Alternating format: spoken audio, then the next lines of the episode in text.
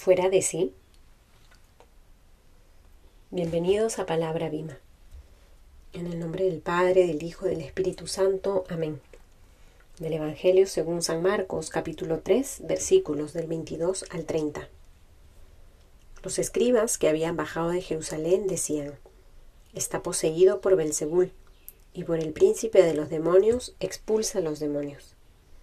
Él, llamándoles junto a sí, les decía en parábolas: ¿Cómo puede Satanás expulsar a Satanás? Si un reino está dividido contra sí mismo, ese reino no puede subsistir.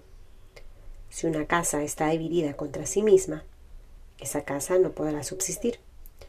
Y si Satanás se ha alzado contra sí mismo y está dividido, no puede subsistir, pues ha llegado su fin. Pero nadie puede entrar en la casa del fuerte y saquear su ajuar, si no haya primero al fuerte entonces podrá saquear su casa. Yo os aseguro que se perdonará todo a los hijos de los hombres, los pecados y las blasfemias, por muchas que éstas sean. Pero el que blasfeme contra el Espíritu Santo no tendrá perdón nunca. Antes bien, será reo de pecado eterno. Es que decían, está poseído por un espíritu inmundo. Palabra del Señor. Hemos iniciado ya el día de ayer la tercera semana del tiempo ordinario y seguimos caminando a lo largo de estas semanas acompañados por Marcos. Seguimos en el capítulo 3 y retomamos la lectura que habíamos dejado el sábado. El sábado habíamos leído esos versículos donde se nos decía que Jesús, volviendo a su casa, y al ver que mucha gente se aglomeraba, los parientes fueron a hacerse cargo de él porque aparentemente estaba fuera de sí. Hoy retomamos y nos damos cuenta de lo que se empezaba a escuchar del maestro. Si bien es cierto, habían algunos que le buscaban porque querían ser sanados, porque querían ser consolados, porque buscaban una palabra de aliento y encontraban en el, en el maestro la respuesta para recuperar su dignidad perdida, habían otros que se estaban esforzando por calumniarle, por hablar mal de él, por decir que estaba loco, por decir que estaba poseído, por decir que estaba tomado y dominado por el príncipe de los demonios. Ya los fariseos lo perseguían, escandalizándose por las acciones que él hacía en favor de la persona.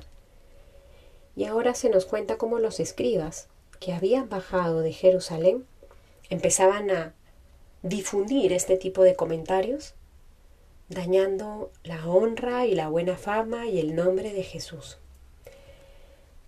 Pero Jesús sigue predicando, Jesús sigue su misión y demostrando que no está fuera de sí, demostrando que no está loco, demostrando que no está dominado por el príncipe del mal, sino más bien ayuda a tomar conciencia a quienes le escuchan cuál es el verdadero sentido de por qué Él hace las cosas que hace.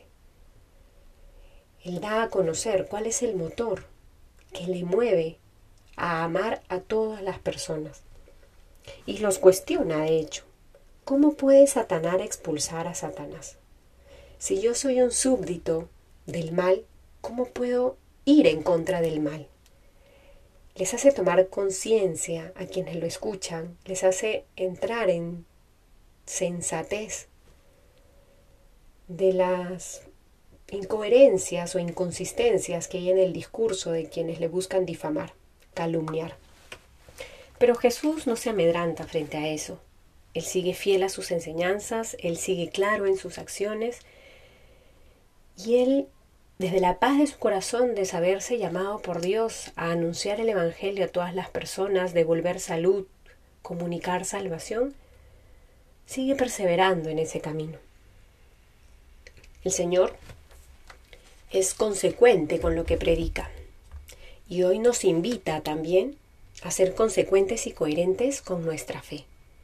Habrán momentos difíciles donde nos difamen, donde nos calumnien, donde nos traten de locos, donde no nos quieran entender, donde a través de burlas se bajen nuestros comentarios, Pero el Señor sigue firme en la fe porque es consciente de su misión. Que el día de hoy podamos aprender de Él, que podamos dejarnos educar por Él. Pidámosle la gracia, que Él nos otorgue la capacidad de vivir con parresía nuestra vocación a la misión. En el nombre del Padre, del Hijo, del Espíritu Santo. Amén.